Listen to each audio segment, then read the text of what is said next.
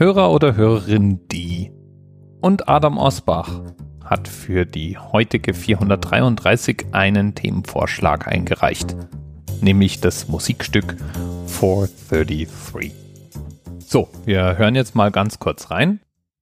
Augenblick. Jetzt geht's los.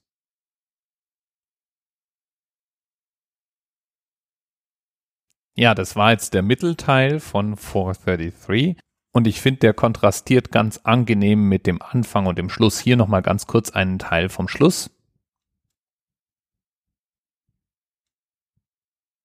Ja, das ist richtig, das ist richtig ergreifend, findest du nicht auch?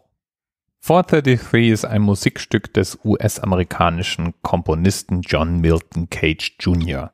Der lebt leider nicht mehr, der ist 1992 in New York City gestorben, nachdem er sein Leben der Musik gewidmet hat. 250 Kompositionen hat er abgeliefert und die wurden häufig als Schlüsselwerke der sogenannten neuen Musik angesehen. Als neue Musik bezeichnet man komponierte Musik. Und zwar komponierte Musik, die in Mitteleuropa seit etwa 1910 bis eben zur Gegenwart entstanden ist. Und vieles davon ist dann doch sehr künstlerisch geprägt und eher selten in den Top 100 Charts zu finden.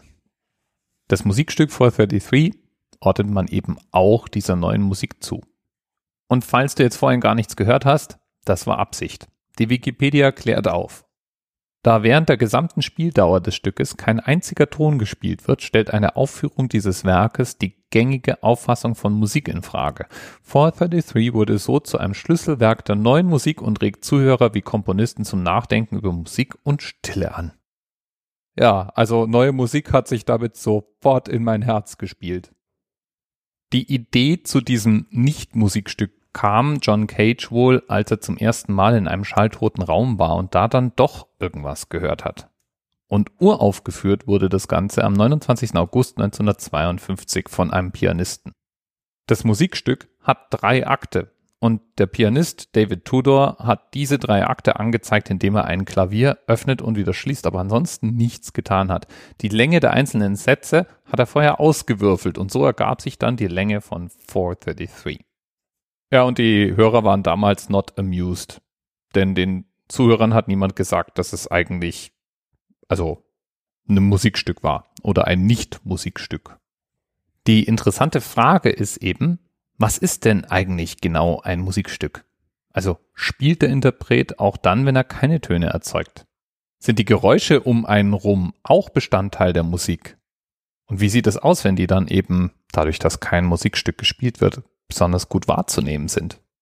Und eine ganze Reihe anderer Fragen mehr aus dieser Idee heraus entstand natürlich dann auch so einiges an Interpretation. 2004 hat zum Beispiel BBC Radio 3 das Stück zum ersten Mal im Rundfunk gesendet und musste dabei erstaunliche technische Hürden überwinden. Moderne Radiostationen sind nämlich so ausgestattet, dass es Notfallsysteme gibt, die einkicken, sobald auf der Radiofrequenz Stille gesendet wird. Das hat auch zum Teil rechtliche Gründe. Radiostationen müssen nämlich senden. Das ist eine der Dinge, die sie von anderen Medienformen unterscheiden. Ja, und für dieses Musikstück eben musste dieses Notfallsystem abgeschaltet werden. BBC Radio 3 ließ sich jedenfalls nicht lumpen. Diese erste Aufführung im Rundfunk war gleichzeitig das erste Mal, dass 433 von einem Orchester gespielt wurde und Publikum war auch im Studio anwesend und das Publikum klatschte enthusiastisch. Egal, ob man jetzt diese Idee für Mumpitz oder für großartig hält, John Cage hatte die nicht als erster. Es gab schon andere vor ihm, die stille Musikstücke komponiert haben. Das hielt aber John Cage nicht davon ab, später einen anderen Komponisten wegen Plagiarismus zu verklagen. Der hatte ein Stück A One Minute Silence herausgebracht und traf sich dann mit John Cage vor Gericht. Ein Argument, das er da versuchte zu machen, war, dass sein Musikstück ein viel besseres stilles Stück wäre, weil er nämlich innerhalb einer Minute Stille denselben Effekt erreichen würde, für den John Cage immerhin 4 Minuten und 33 Sekunden gebraucht hatte.